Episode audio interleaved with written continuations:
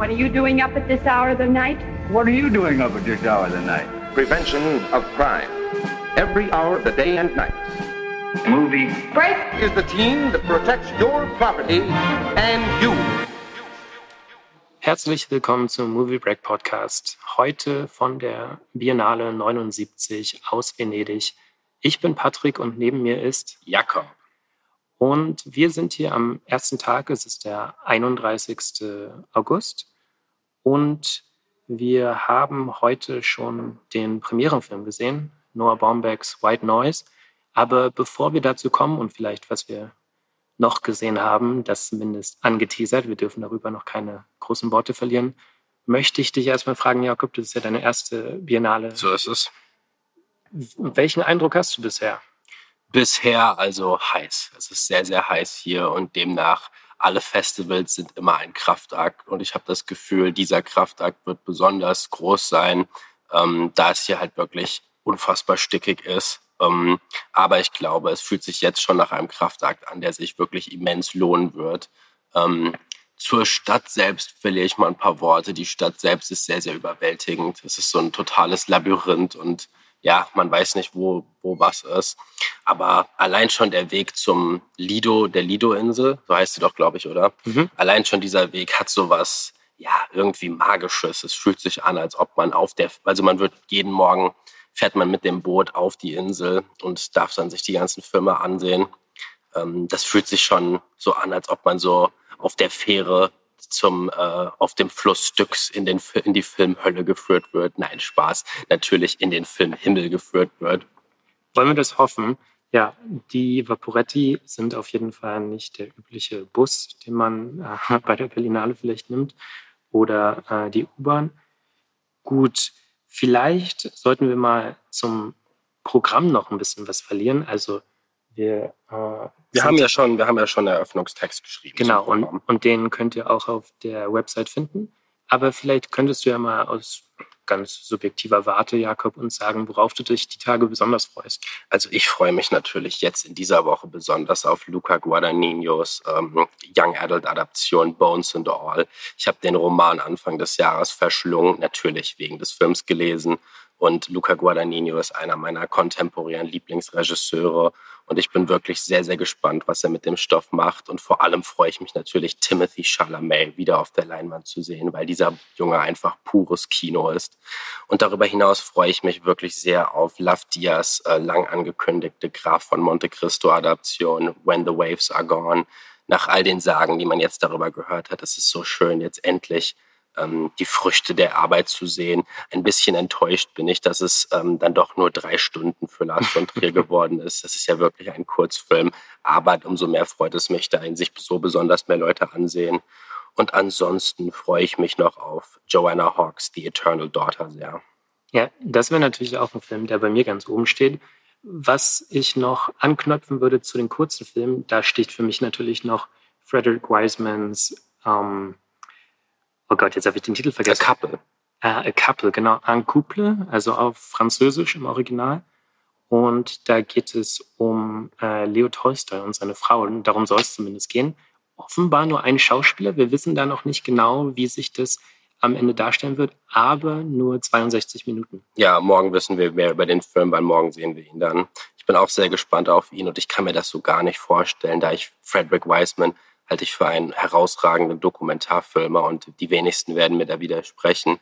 Und jetzt so einen Spielfilm von ihm zu sehen, also vor allem jetzt im Alter von 92, das ist wirklich mehr als spannend, jetzt zu sehen, was er daraus macht. Ja, und natürlich mit dem tragischen Hintergrund, dass äh, kurz vor Produktionsbeginn seine Frau verstorben ist, mit der ich glaube über 60 Jahre verheiratet war. Mhm. Also das wird definitiv interessant sein zu sehen. Gut, dann würde ich ja auch schon sagen, Jakob, wir hatten ja schon ein kleines Highlight gestern. Wir hatten den inoffiziellen Eröffnungsfilm, so könnte man ihn nennen. Stella Dallas. Stella Dallas von Henry King, 1925, haben wir sehr schön ähm, abends im Sala da Sena mit Live-Orchester gesehen. Genau, mit, mit, dem äh, mit dem Gaga Symphonieorchester. Ich wollte es gerade nur kurz einwerfen, weil ich nicht wusste, ob du den Namen drauf hast. Und von äh, Stephen Horn wurde das äh, dirigiert. Mhm. Hm, wie hat er dir gefallen? Ich fand diesen Film sehr, sehr bewegend und sehr, sehr interessant, unglaublich fortschrittlich für seine Zeit. Er spricht sehr, sehr viele Sachen an, teilweise auch noch sehr in dem Rahmen, wie man damals Filme gedreht hat. Also das Rad neu erfinden und Barriers breaken tut dieser Film jetzt nicht. Aber in seinem Rahmen ist er wirklich unglaublich gut gemacht und ich fand ihn vor allem visuell auch wunderschön erzählt.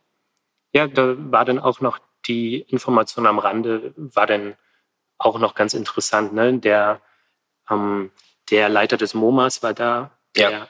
der ähm, nochmal auf den Akt des Restaurierens hingewiesen hat. Ganz kurz, das MoMA ist das Museum of Modern Art in New York. Genau, das ist gut, dass man das weiß. Und äh, Martin Scorsese wurden nochmal gedankt natürlich. Und ähm, auch als der Film dann anlief, ähm, stand da, glaube ich, von der George Lucas. genau, nicht, George Lucas. George so. Lucas Foundation, genau. Ja, genau.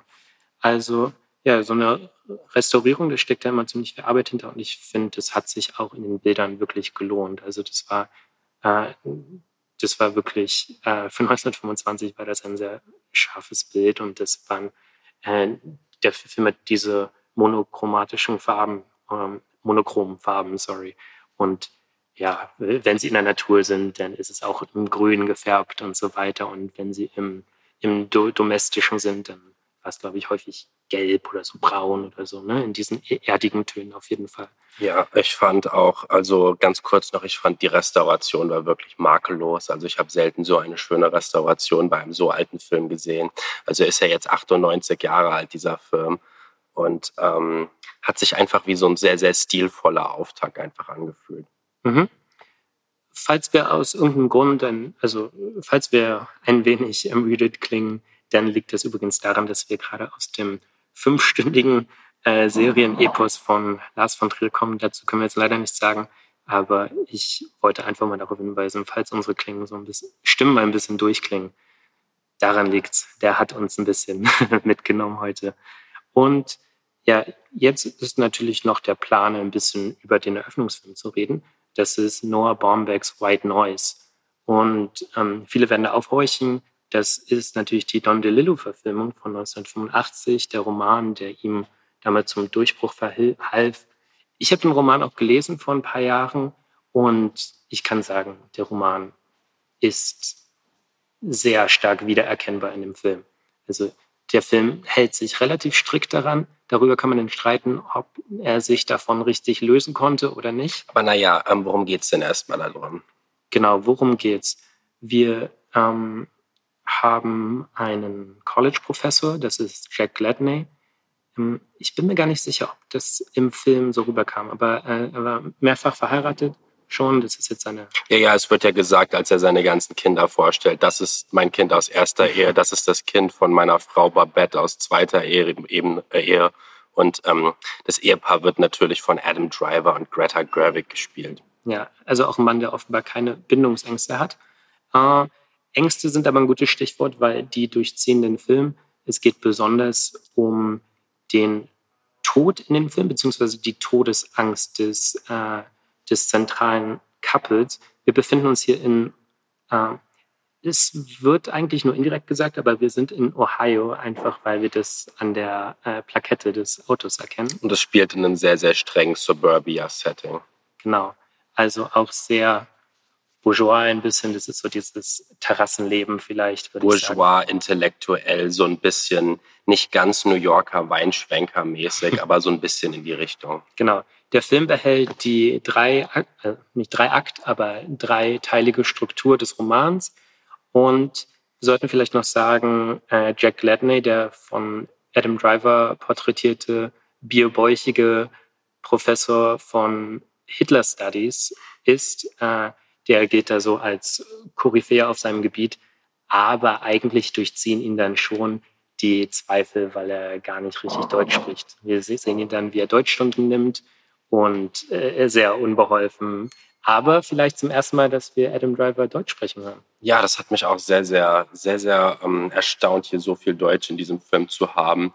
Vor allem, ja, dass ähm, ich würde sagen, eine Szene relativ gegen Ende sehr, sehr auf der komödiantisch-phonetischen Aussprache, phonetischen Aussprache des Deutsch basiert. Deswegen hat mich das schon amüsiert, muss ich sagen. Mhm. Ja, genau.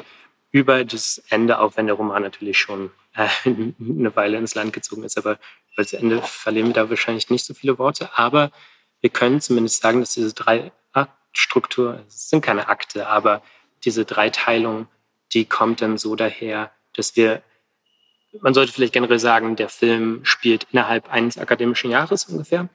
Und zunächst geht es eben darum, die Figuren zu etablieren. Wir haben eine Familie, die sich einfach äh, durch den Tag quasselt eigentlich. Und man hat auch das Gefühl, die sind alle gut im Reden, aber im Zuhören wiederum, da hapert es dann vielleicht auch ein bisschen. Also ja. man hat das Gefühl, die sind alle sehr mitteilungsbedürftig. Aber wohin, wohin? Ja, also das drückt sich besonders in der Porträtierung der, ich glaube, es waren vier Kinder, also es spielen, glaube ich, nur zwei davon eine wirklich große Rolle in dem Sinne. Aber die vier Kinder ähm, haben ein wirklich enormes Mitteilungsbedürfnis, das halt besonders auf taube Ohren stößt, weil sie halt noch Kinder sind und wo man, man hat bei den Kindern sehr das Gefühl, sie suchen nach, verzweifelt nach so einem Ventil, um irgendwie ihrer Begabung, ihre Begabung auszulassen.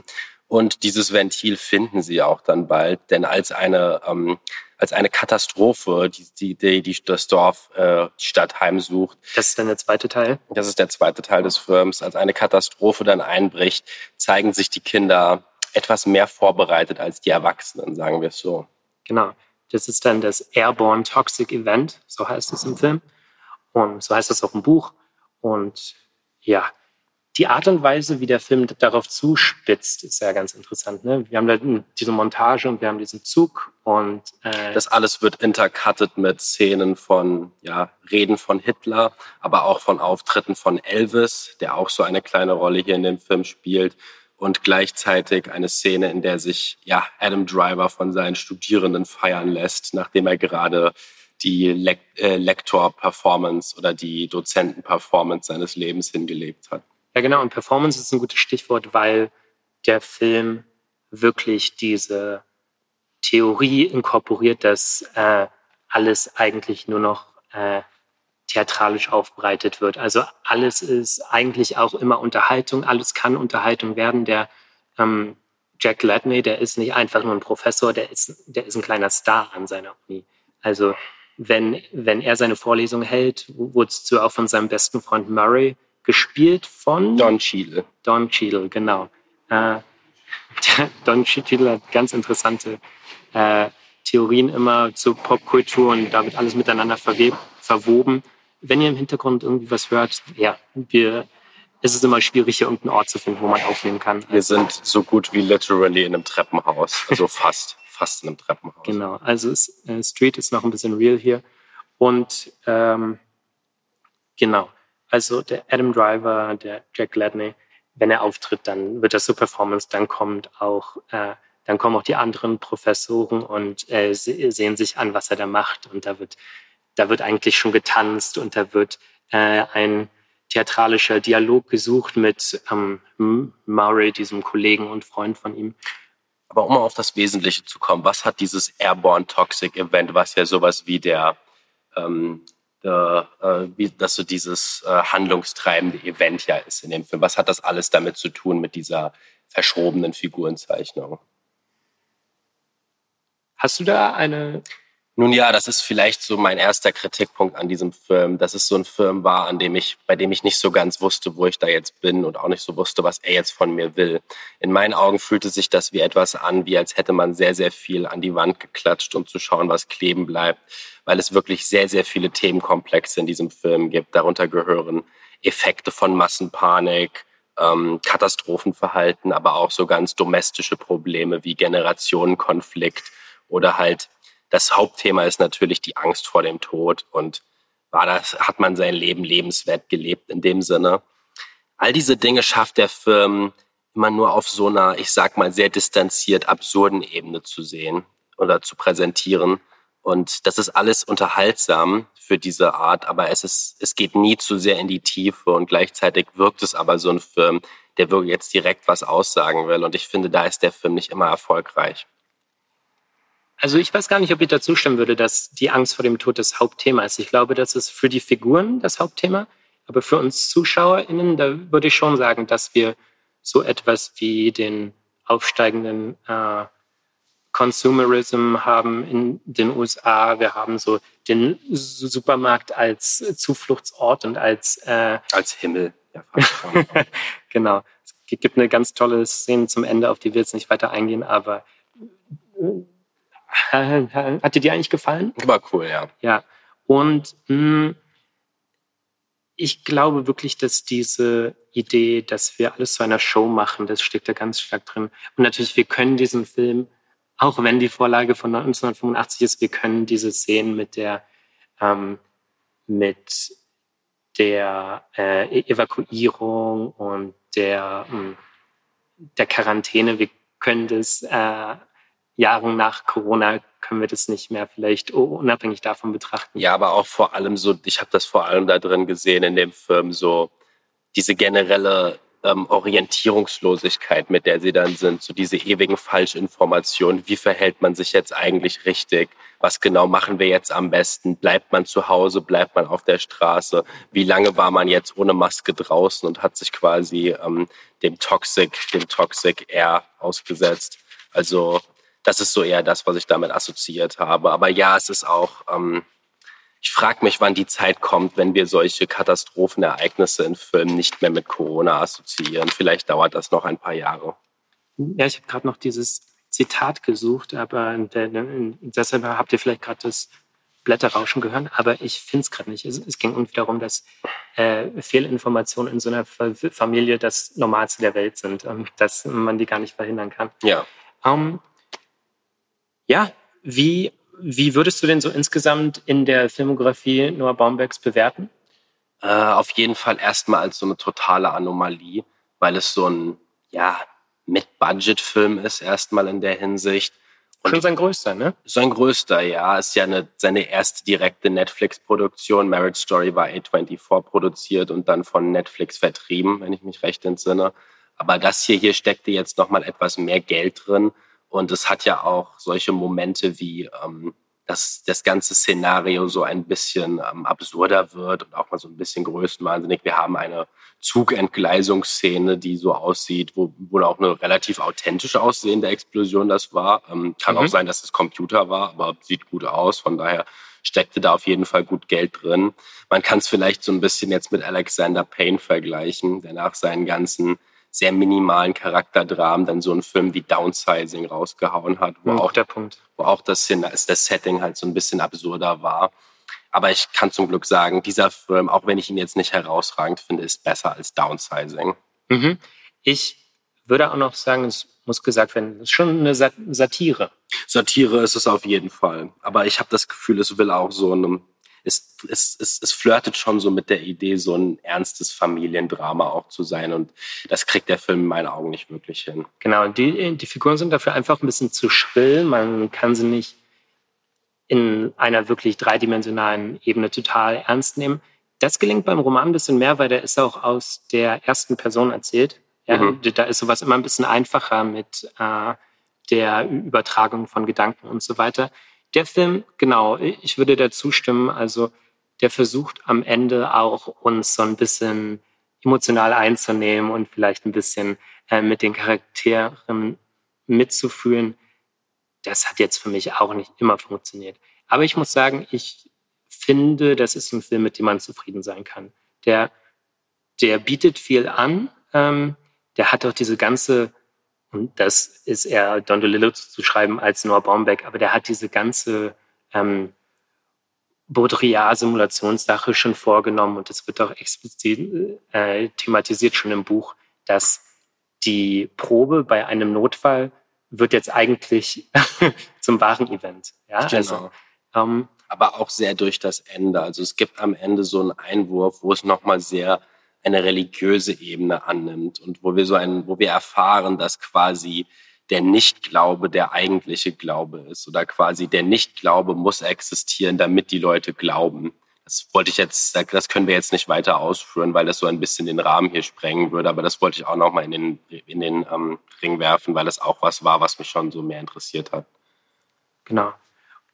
Okay, ich glaube, an dieser Stelle machen wir auch schon Schluss. Diese Episoden müssen ja nicht immer so lang werden. Wir haben uns vorgenommen, dass wir vielleicht ähm, häufiger Podcasts machen, aber dafür ein bisschen kürzer, damit wir das Festival im Ganzen so ein bisschen mehr mitnehmen und vielleicht können wir auch in den folgenden Tagen noch so ein bisschen mehr zu mehr Worte zur Atmosphäre verlieren. Heute Abend ist jetzt die offizielle Premiere, wo, glaube ich, White Noise auch mal, noch mal läuft gleich. Ja. Ähm, und natürlich dann auch, ich nehme an, morgen ist dann die Pressekonferenz. Morgen früh. Ich weiß es gar nicht. Ja, auf jeden Fall, die hat noch nicht stattgefunden. Also wir sind noch ganz früh dran. Und ja, wenn es euch gefällt, dann freuen wir uns sehr darüber. Und ihr werdet noch die nächsten Tage weiter von uns hören. Wollen wir noch einen kleinen Ausblick machen auf äh, den nächsten Tag oder wollen wir es im Dunkeln lassen und die Leute überraschen? Ähm, nee, wir können schon was sagen. Mir ist bloß gerade nichts klar. Zum Beispiel, ob ein Couple, ja, der, ob der nur für uns läuft oder ob der auch schon in der Weltpremiere läuft morgen. Ich glaube, der läuft nur für uns morgen. Genau. Also deswegen. Genau. Aber ich denke, für morgen können wir zum Beispiel schon mal, da kann ich schon mal was, wenn ich das richtig im Kopf habe, zum japanischen Film A Man sagen.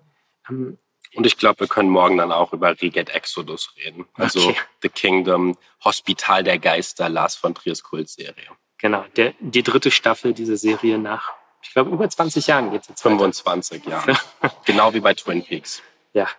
Okay, dann ähm, callen wir das hier eine Nacht und ähm, Bis die Tage. macht's gut. Ciao.